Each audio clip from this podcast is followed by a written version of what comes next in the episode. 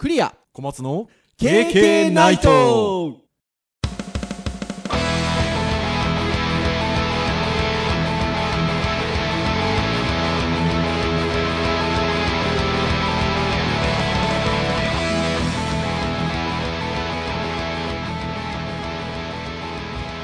KK ナイト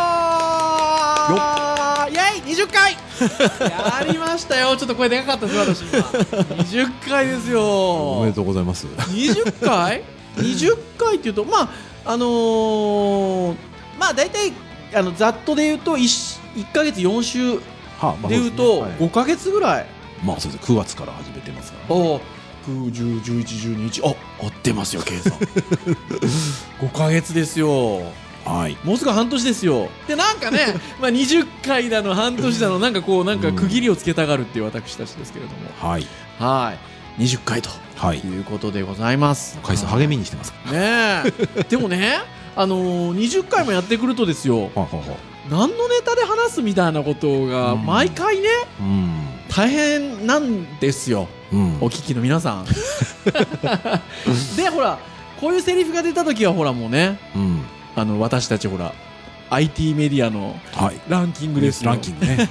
お世話になりっぱなしです、ね、お世話になりっぱなしですけどなんかこう喋れそうなものがないかな、うん。みたいなことを見ておりましたらあの一個引っかかったのははい。えー、とこの収録時点でなんですけど、ゼロシム、ゼロシム。あの SIM カード、えーと通信用の SIM カードですね、うん。えっと、ソネットさんっていう、はい。プロバイダーさんっていうと正しいのかな、まあそうですね。はい、が、えっと、リリースしたゼロシムっていうのが500メガバイトまで一月0円。ゼロ円。0円ですよ。うん。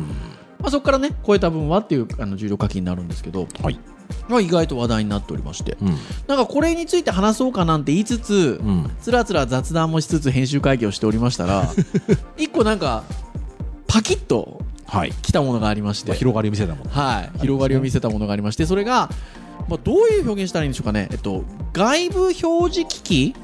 うんまあそうちょっと難いしい言い方ですかね。え例えば、えっと、外部ディスプレイとかはいはいはい。プロジェクターとか、うん。まあ、それに準ずるような表示機器。うん。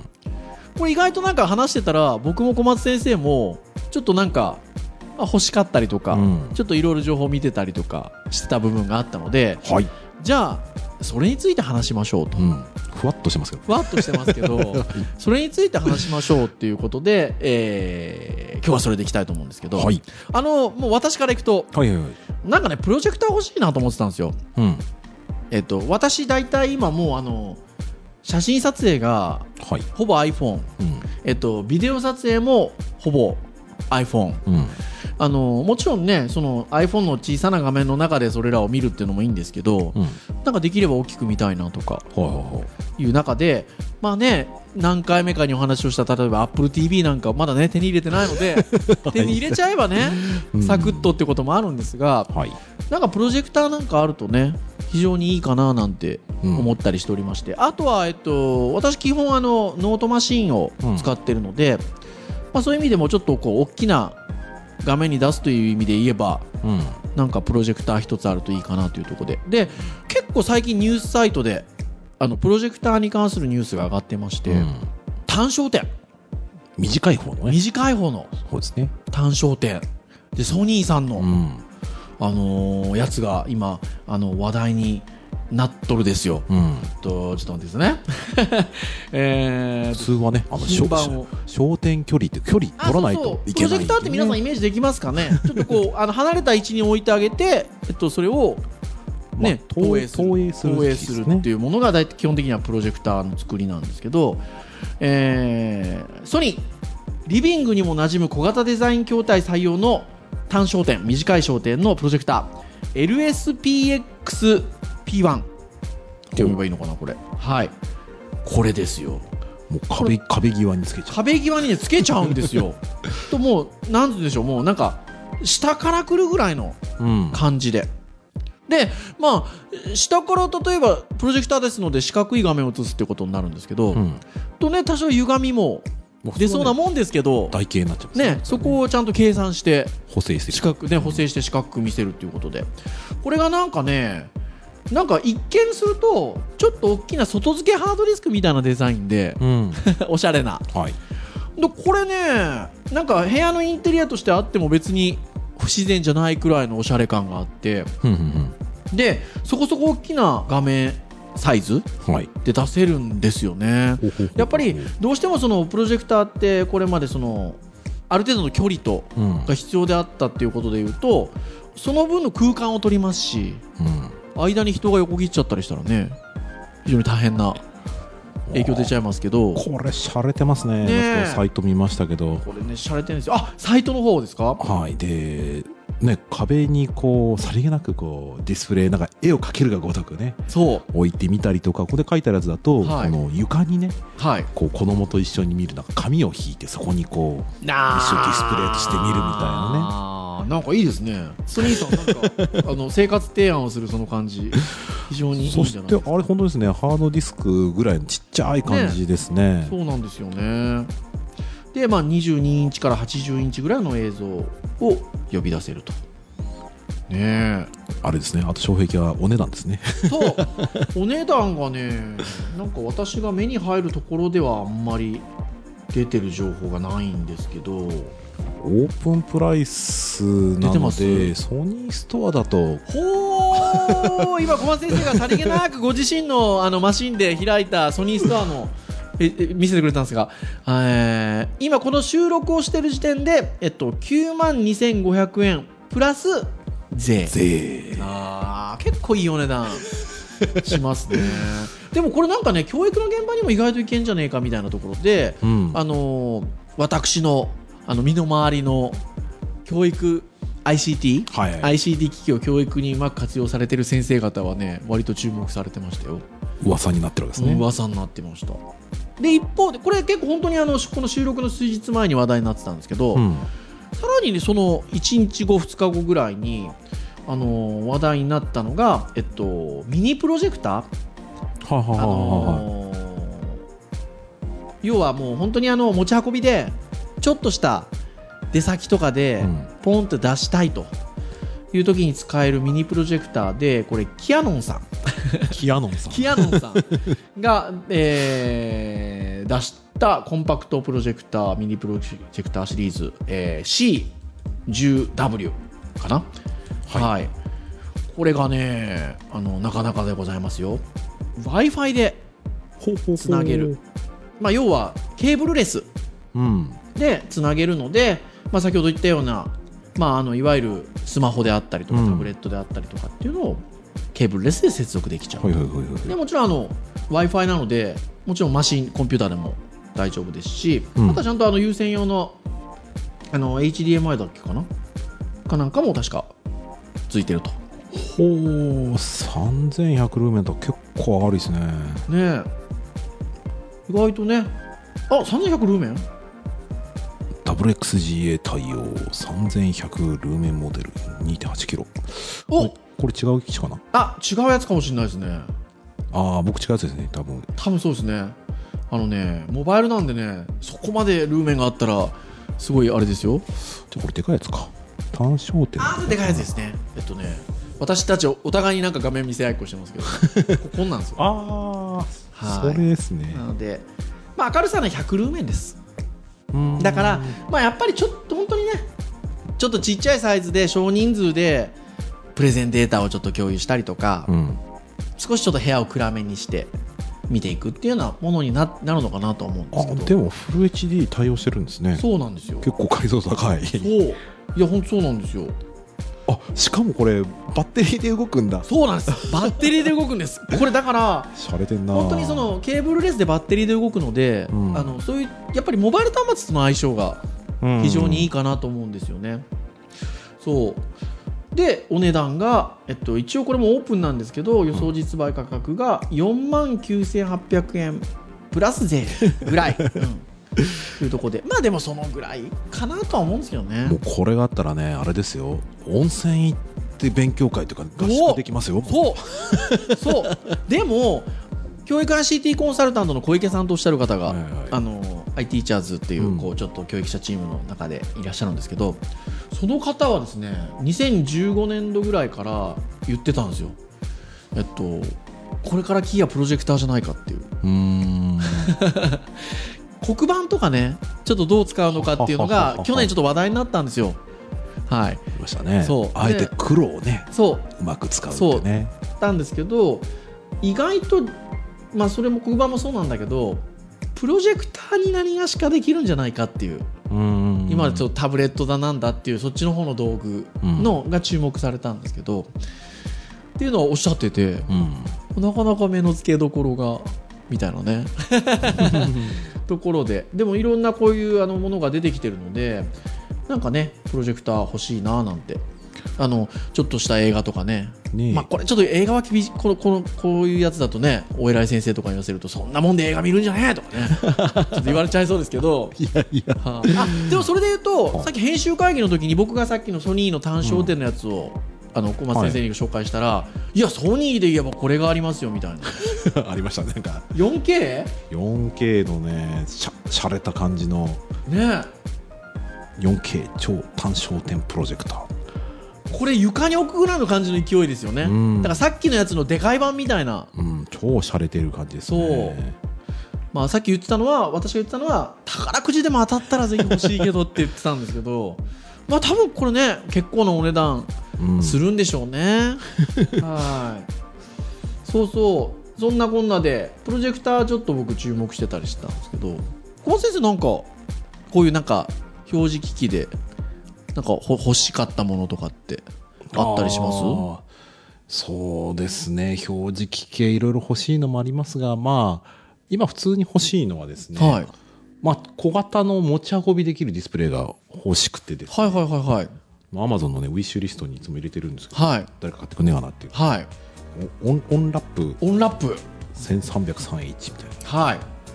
で、えーまあ、割と今アマゾンさんのページ収録時点ではまあ2800 2万8000円ぐらいなんですけど、はいはいはいはいはい。昔ねちょっと iPad を外でねはい。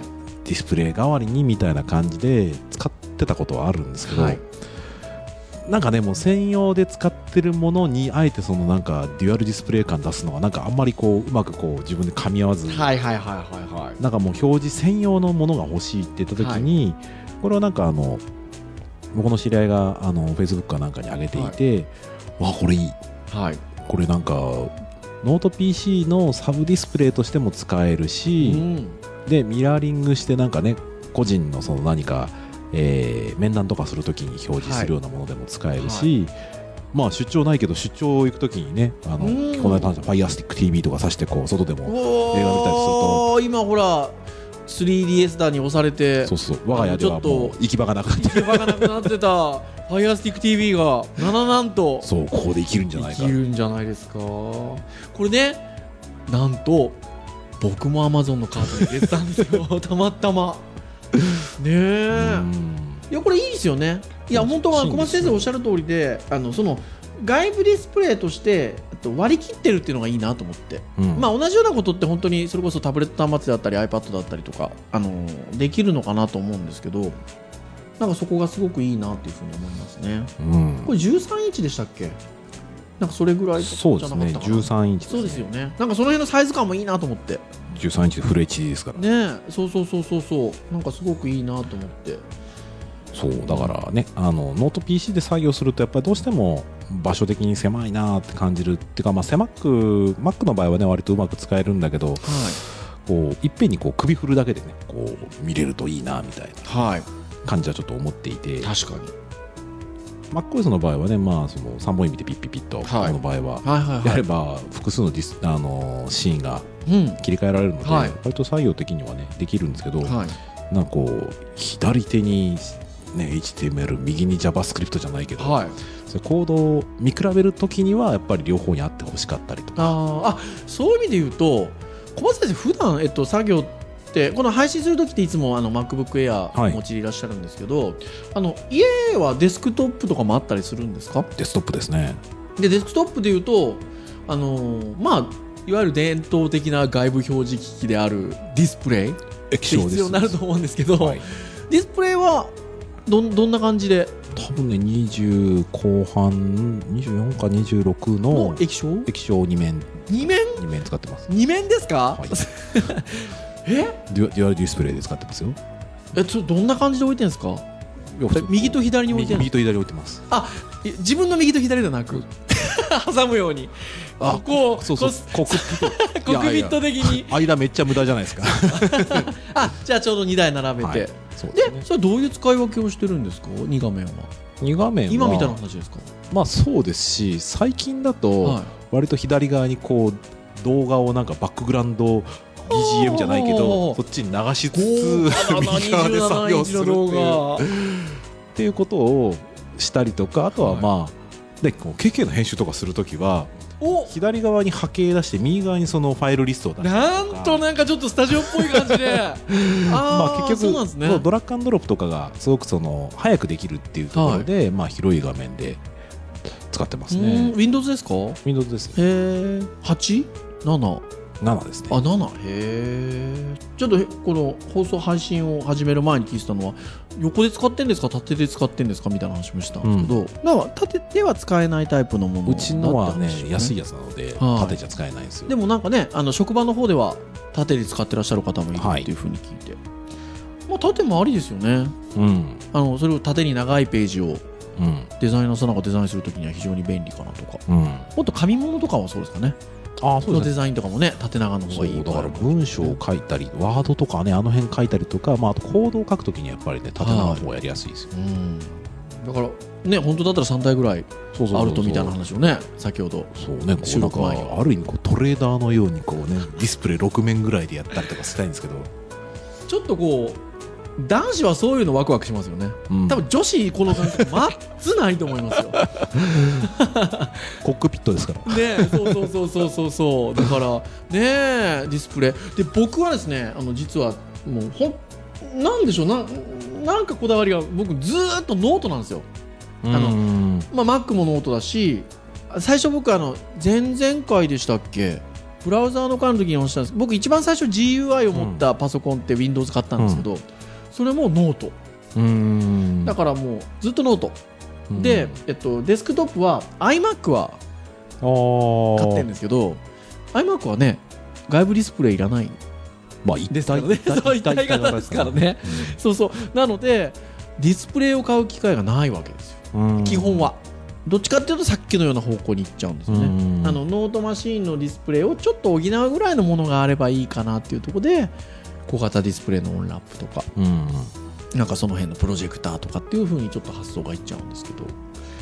でもなんかねあのいわゆるディスプレイ液晶ディスプレイも、あのもうねお安くなってだいぶもう何年も経ちますね、うんお求めやすくなったというか。そうよっぽどなんかねその印刷用に色をちょっとこう気遣わなきゃいけないっていうのでなければ、割とその海外の LG とかね割と安いディスプレイを買うと、まあすもう本当に少ない額がねね買えちゃうので。ね。僕も別にねかっこつけて2面使ってるっていうか、まあ、結局パソコン買い替えの時期に、はい。まあ、結局ディスプレイセットで買ったら割と安いなっていうので。あだからあもともと使ってたやつがあって。そのまんま使ってるだけで。なるほどね。まあ、ブラウン管のねあの映像の液晶のあのえ映像のディスプレイまだ残ってはいますけどね、はいはいはい。ずっと火入れてないあので。そうそうさっきそうお話ししてたらええやつ買ったことありますみたいな話をしたら飯山のねやついええやつ買ったことあるでしょ、そうそうそう。キャリブレーションがね よくできるっていう。そうそうそうそうだからねカラーキャブリレーションキャキャリブレーションね、やったやって細かくやったんですか？って聞いたらやったけど、まあ、ウェブだとあんまりうん。関係ないかなっていうことでっていう。そうそうそう。お客さんのディスプレイとそもそも色違うしねっていう。そうなんですよね。ウェブはね、だから印刷とかだとそこら辺こだわって多分やる場面。色光とかをやる上ではねうん。キャリブレーション大事なんですけど、うん。ねえ。ということのようでございますよ。でウィンドウの話します？今ね編集会議でやったものをね こう見ながらねあの私どもいつも喋ってるんですけど、まあ可能性としては僕こっちの話とか。あこっちっていうのは何かというとですね 今流行りのほらヘッドマウントディスプレイですよ。うん。ディスプレイ中ぐらいなもんで、うん。どうかなっていうところなんですけど。そうだ。あれねつけてたらあのすごい没入感はあるからいいっていうのはあり、はい。で、えーただキーボード見えねえじゃんっていう問題はありますそうですよね。そうだから僕思うのは、はそのヘッドマウントディスプレイでチラッと下見たらそこにこうバーチャルのキーボードがあってハードとなんか連動してくれたら。素晴らしいね。だからそのハードウェアのキーボードそのものがこう AR のあのボードになっていて。未来感未来感未来感そうだからバーチャルであのみそのヘッドマウントディスプレイあるんだけど見ているのは本物と全く同じ位置にある。でしかも指とかも見えちゃったりとかすると。でいいですよね。そしたらあれですよ。もう左と右とねもう解像度たくさんの。関係ないですよ そう。もう上見てもありますよみたいな。関係ない関係ない。あのそうだからあの別のところで言うとそのディスプレイってなんか四角ですよねって話もしてたんですけど、今の話だったらもう形ないじゃないですか形ないですね。まあ要はもうぐるっとねそう。ただちょっと不安になるからきっとパースをつけてほしいぐらいな、感じはあるんですけど。ですよね。あまりあの自由すぎるのもねそう。だからなんかねなそんな感じしますよね。なんだかそこも自分で設定ができるといいかなと思っていはいはいはいはい。てだから、えー、と平面のこう30インチディスプレイを横に3つ並べてもいいし これを角度つけてコックピット風にしてもいいしただそれは首の角度でこう見えるものがねあ変わったらすごくこうねなんでそんなコードを打つのに没入感必要なのと思うかもしれない。んだけどあくまでこう夢的なね話としてはねですよ。あのかかっちょいいと思いますよ。はい。でもありえますよね。うんなんかそういう発想は今後今までないディスプレイの発想うってん。多分そういうなんかねディスプレイの概念にとらわれないとか、うん。プロジェクターなのかのねさっき話してた時もなんか感じたのはこう今はディスプレイ一つに対してえー一人なんかなんか機器に対してディスプレイ1個の発想ですけど、うん。なんかねこれがねあの例えば学校に行ったらこの人全員プロジェクター持っててよしじゃあみんなでプロジェクターで何かしようみたいなだ組み合わせて何かやろうぜみたいなこととかもできたら楽しいななんかみんなで作るプロジェクションマッピングみたいな。ね的なことですよね。えそう。でこれがこう音楽に合わせてみんなこう向ける方向とか。ちょっと楽しい ちょっと楽しい。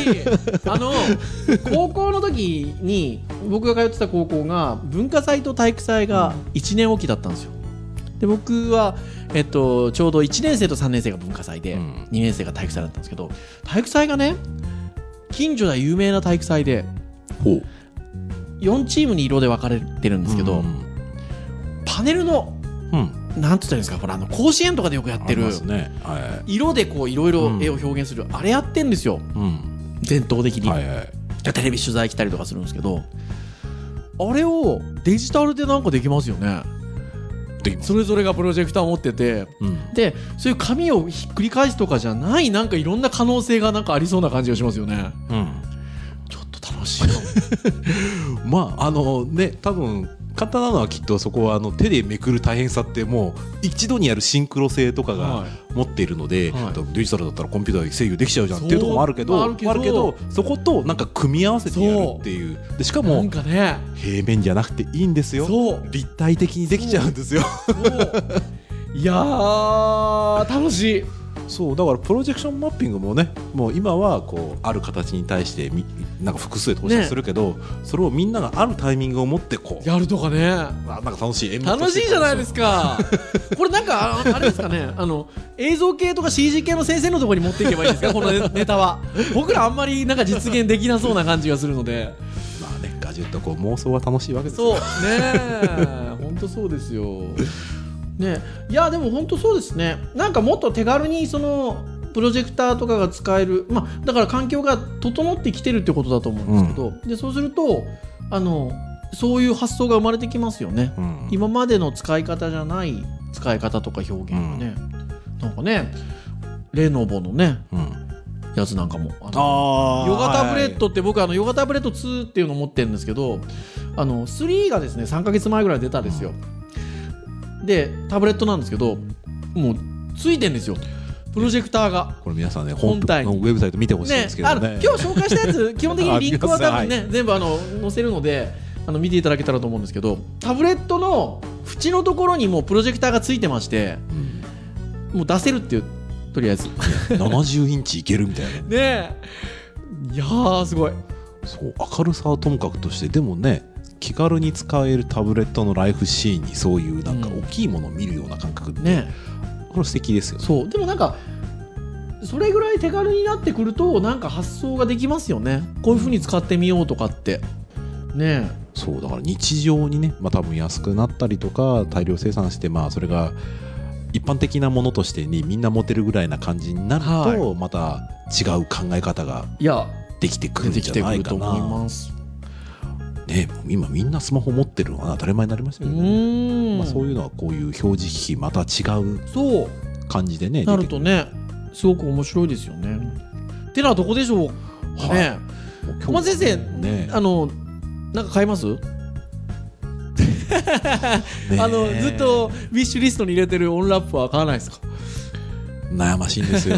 だ僕の中では今あのお金があればじゃあ何するかって言ったら、はい。えー、サーフェイスブックを買いお！このオンラップを買いお！そしてこの MacBook Air をはい。買うんじゃなくて、はい。えー SSD を使って乾燥してはい。まあ、複数こうはい持ってやりたいなっていうのあるんだけど僕の今の予算感の中で言うと、うん、半分ぐらいしかないな。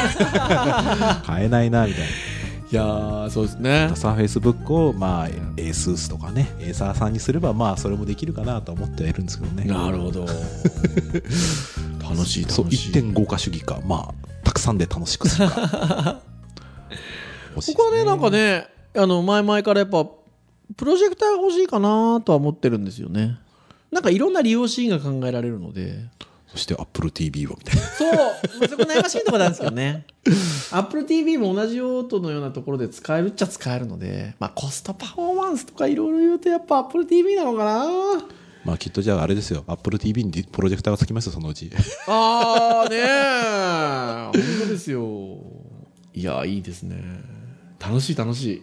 はい。なので、ぜひあの皆さんも、ね、先ほども言った通り、あの、今日紹介したようなものは、ちょっとリンクなんかもはい掲載させていただければと思っておりますので、ああ、こんなもんあんだ、みたいなところでね、ちょっと欲しいものを見つけていただいて、はい買っていただいたりするのも よろしいんじゃないでしょうかと。買ったらねぜひ触らせてくださいあそうですね、本当ですね。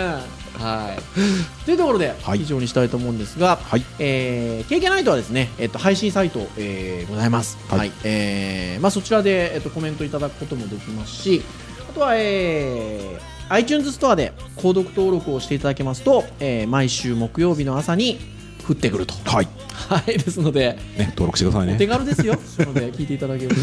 うんいろんなところからあ南アフリカからとかもねアクセスしていただいておりますけど、はい、あの見て聞いていただけると非常にありがたいなと思います。はいはい、それではまた次回といたしましょうか。はいはい、それでは今日お届けをいたしましたのはクリアと。お松でしたそれでは皆さんまた次回の放送までさようなら。さようなら